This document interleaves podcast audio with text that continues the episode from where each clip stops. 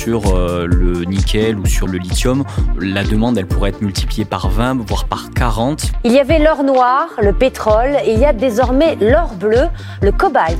Euh, il y a un vrai risque de goulot d'étranglement sur la transition énergétique.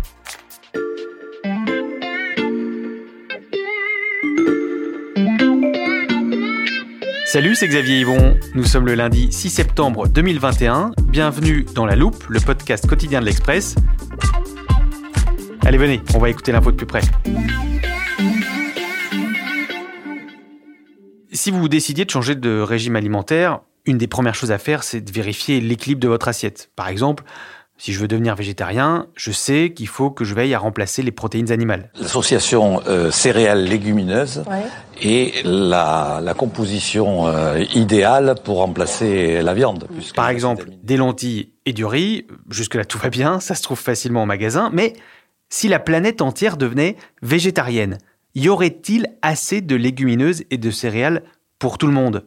Eh bien, c'est exactement la question qui se pose pour la transition écologique. La planète commence à changer de régime énergétique, délaissant euh, peu à peu les énergies fossiles pour aller vers les énergies renouvelables.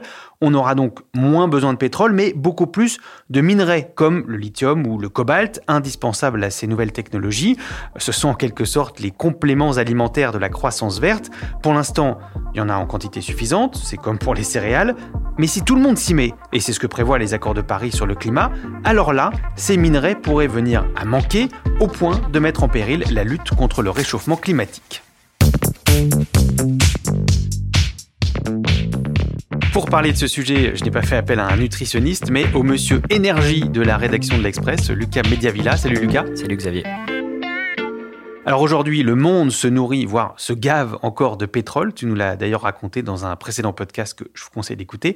Mais demain, pour assurer la transition énergétique, on va avoir besoin de ce qu'on appelle les minerais critiques, euh, lesquels et pour quel usage? Euh, Globalement, pour la transition énergétique, on en retient euh, quatre. On retient notamment donc le cobalt, le lithium, le cuivre et le nickel.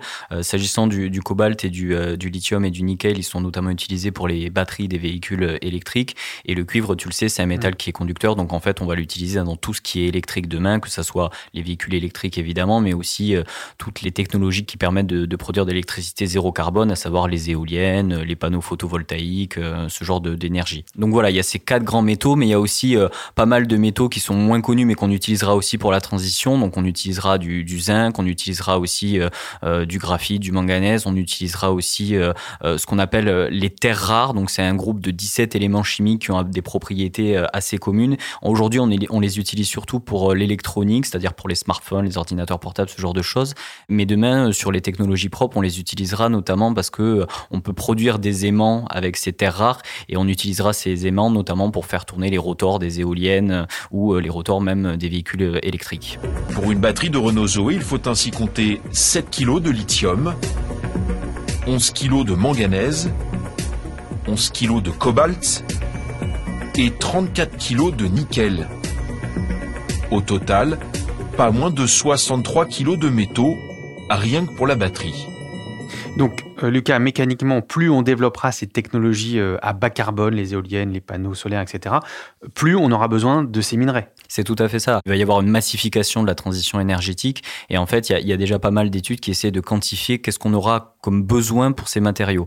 Par exemple, sur euh, le nickel ou sur le lithium, la demande, elle pourrait être multipliée par 20, voire par 40, selon un rapport de l'Agence internationale de l'énergie.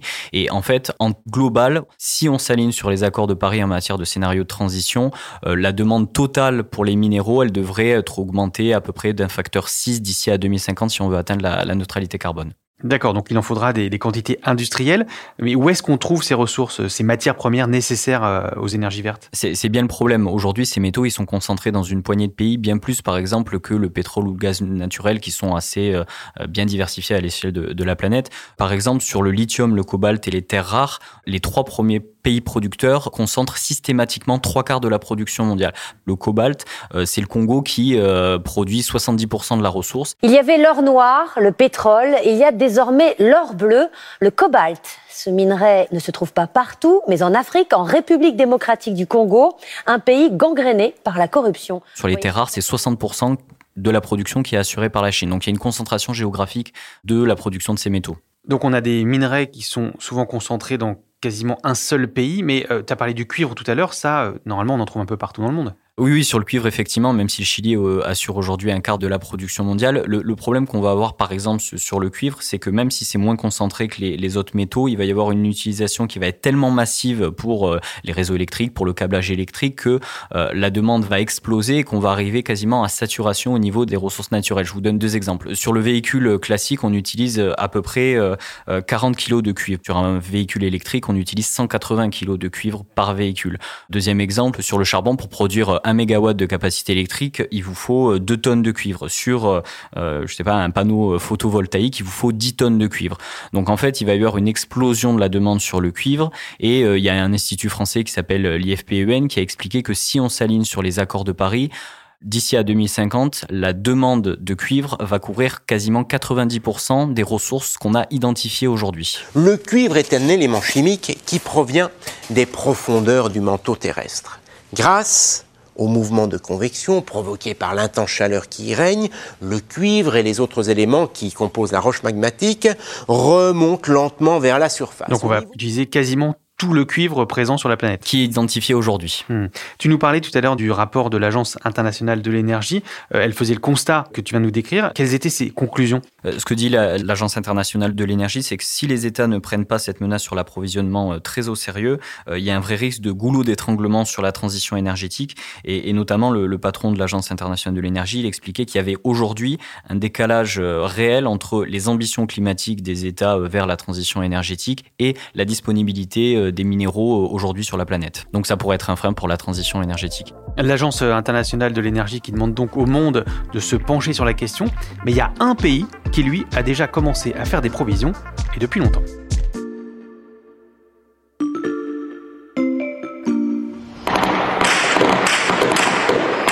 Pendant plusieurs minutes cette nuit à Kaboul, des tirs et des feux d'artifice illuminent le ciel de la capitale afghane.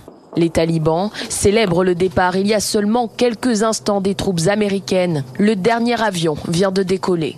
Lucas, quel rapport entre le retour des talibans au pouvoir en Afghanistan et notre sujet du jour euh, Ce qui est assez marquant, c'est que pendant que les Occidentaux euh, se posaient la question de l'évacuation des, personnels et, des civils, les Chinois, eux, ils ont vu dans le retour des talibans une forme d'opportunité. D'ailleurs, ils ont repris langue très rapidement avec eux. Euh, il y a des questions de sécurité, évidemment, pour la Chine au niveau géopolitique, mais il y a aussi une question de, économique, parce que ce qu'on sait, c'est que en Afghanistan, le sous-sol, géologiquement parlant, il y a beaucoup de richesses. Il y avait un rapport du Pentagone qui daté de 2010, qui estimait à peu près à, à 1000 milliards les, les, ressources qui étaient dans le sous-sol afghan. Et ces métaux, ce sont euh, du fer, c'est du lithium, euh, c'est du cuivre. Donc le, le sous-sol afghan est ultra riche à ce niveau-là. Donc tous les minerais dont on parle depuis le début qui vont servir à la transition écologique. Oui, oui, tout à fait. Et d'ailleurs, les Chinois avaient investi euh, dès 2008 dans un projet de mine de cuivre à, à C'est le deuxième réservoir non exploité de cuivre au monde. Et en fait, ils veulent profiter du retour des talibans. C'est ce que disait un cadre euh, dirigeant de la, la euh, Corporation of China, qui est le premier euh, producteur du pays au niveau minier. Il expliquait dans une interview au quotidien du, pouvoir qu'il il comptait bien s'appuyer sur le retour des talibans pour relancer ce projet minier. Donc c'est bien de la Chine dont on parle, hein, ce pays qui prend de l'avance sur, tous les autres, parce que ce qu'on voit en Afghanistan, c'est pas un coup d'essai pour Pékin. ça fait longtemps que la Chine prend des positions un peu partout dans le monde sur les ressources minières. Oui, tout à fait. Euh, Pékin a, depuis longtemps compris l'intérêt stratégique des richesses du sous-sol. Et en fait, dès le début des années 2000, ils ont euh, démarré des politiques expansionnistes à l'international. Il y avait notamment une, euh, une politique qui s'appelle Going Global.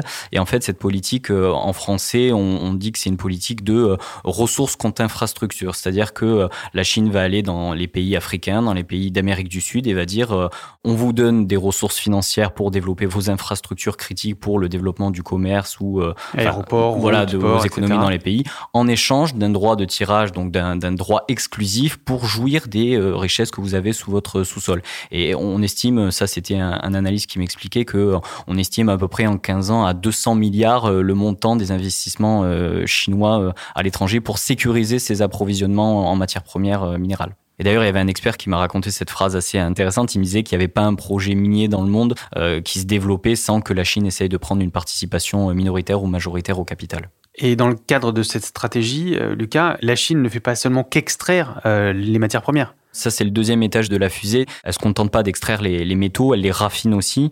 Euh, ce qui est intéressant sur le cuivre, par exemple, euh, dont on parle notamment sur l'Afghanistan, c'est qu'au début des années 90, l'Europe et l'Amérique y maîtrisaient très largement les activités de raffinage au niveau mondial. Aujourd'hui, la Chine, elle raffine 40% du total mondial du, cuivre en, circulation. Et, sur les autres métaux, c'est aussi important puisque la Chine, elle raffine 35% du nickel au niveau mondial, entre 50 et 70% du lithium et jusqu'à 90% des terres rares. Donc la Chine, on va dire que c'est un peu la fourmi, elle engrange, elle met de côté, mais est-ce que la Chine, la fourmi, est prêteuse? Pour l'instant, oui, euh, même si en 2010, euh, au moment du, conflit hein, diplomatique entre la Chine et le Japon sur les îles Senkaku, euh, en fait, la Chine a été accusée de restreindre les exportations de terres rares envers le, Japon. Donc ça, c'est les entreprises japonaises pardon, qui s'en plaignaient. Et en fait, les entreprises japonaises, elles avaient cruellement besoin de ces terres rares pour l'industrie électronique notamment. Hmm. Donc la fourmi est pour l'instant prêteuse ou en tout cas vendeuse, exporteuse.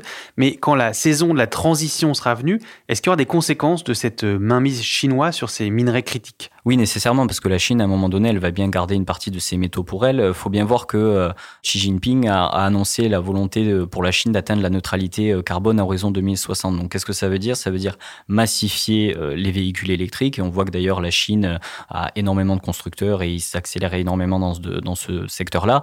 Et le deuxième chose, c'est sur la production électrique. Ils vont probablement remplacer peu à peu toutes leurs centrales à charbon par des énergies renouvelables, dont je t'ai dit tout à l'heure qu'elles étaient beaucoup plus euh, euh, gourmands en métaux que euh, leurs homologues thermiques. Mais ça, est-ce que ça peut à terme avoir comme conséquence des pénuries de, de métaux, de minerais? Selon certaines analyses que j'ai pu interroger dans mon enquête, d'ici 3 à 5 ans, on pourrait commencer à voir apparaître des premières tensions sur l'approvisionnement en matière Qu'est-ce que ça veut dire économiquement parlant? Ça veut dire qu'on peut assister à une inflation du prix des matières premières. D'ailleurs, je relève qu'en 2021, euh, le prix de la tonne de cuivre, euh, euh, il a atteint un record historique autour de 10 400 dollars la tonne.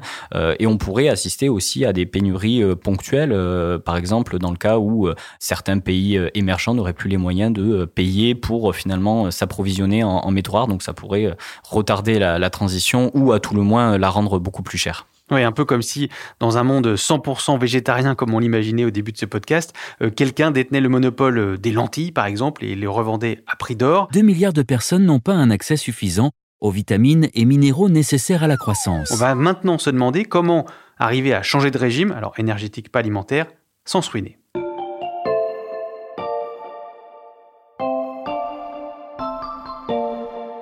L'ambition de la Commission, c'est de réduire euh, les émissions de gaz à effet de serre des 27 de 55% d'ici 2030. Oui, 2030, c'est quasiment demain d'un point de vue climatique. Donc Bruxelles veut frapper fort et vite. Alors vous allez me dire qu'en France, on vient déjà d'adopter euh, ce printemps la loi climat.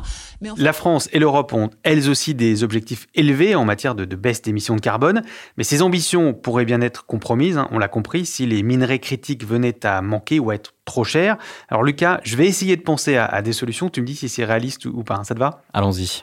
Première idée qui me vient assez naturellement, bah, c'est le recyclage. On pourrait récupérer ces matériaux, par exemple, sur les batteries usagées. Euh, oui, ça sera une solution majeure euh, à l'avenir, c'est évident. D'ailleurs, on voit que les choses commencent à bouger hein, sur le sujet. En France, tu as eu par exemple la loi sur l'économie euh, circulaire en, 2019 qui a été portée par Brune Poisson. On voit aussi que les entreprises bougent sur le sujet. Il y a récemment eu un, accord entre Renault, Veolia et Solvay pour implanter une, usine de recyclage de batteries.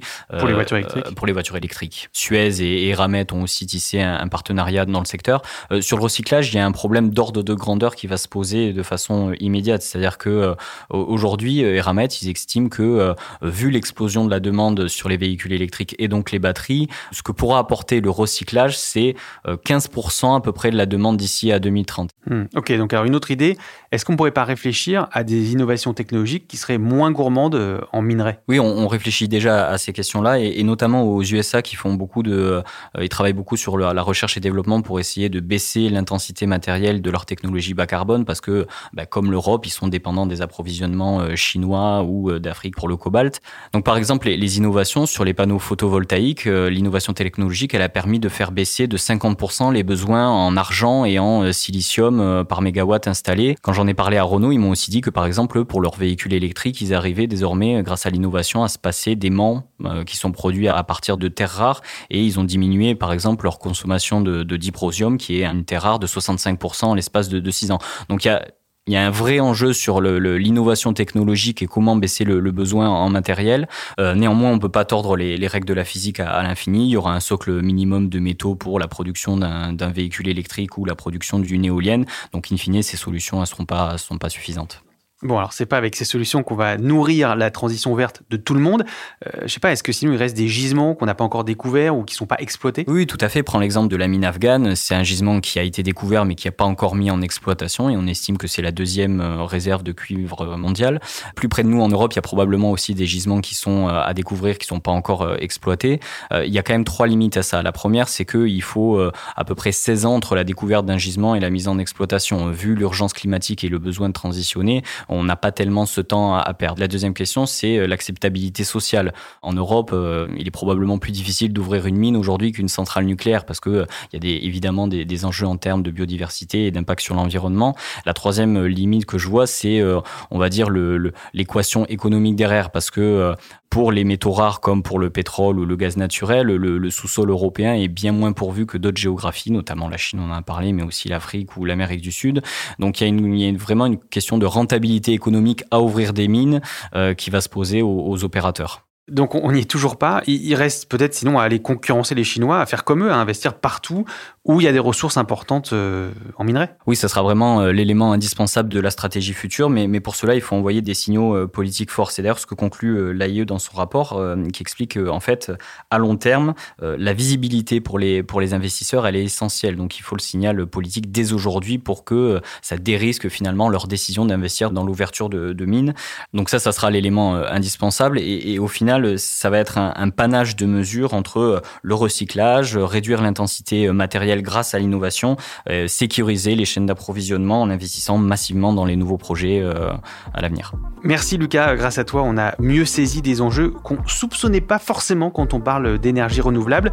Euh, d'ailleurs, sur tous ces sujets, je vous invite à découvrir une nouvelle rubrique dans l'Express, les pages climat et transition animées donc par Lucas Mediavilla. Si ce podcast vous a plu, pensez à nous le dire avec des étoiles et des commentaires sur vos plateformes d'écoute et à vous abonner pour ne rater aucun épisode de la loupe. Vous pouvez le faire sur Deezer, Apple Podcast ou Podcast Addict par exemple. Cet épisode a été fabriqué avec Charlotte Barris, Louis Coutel, Margot Lanuzel et Lison Verrier. Retrouvez-nous demain pour passer un nouveau sujet à la loupe.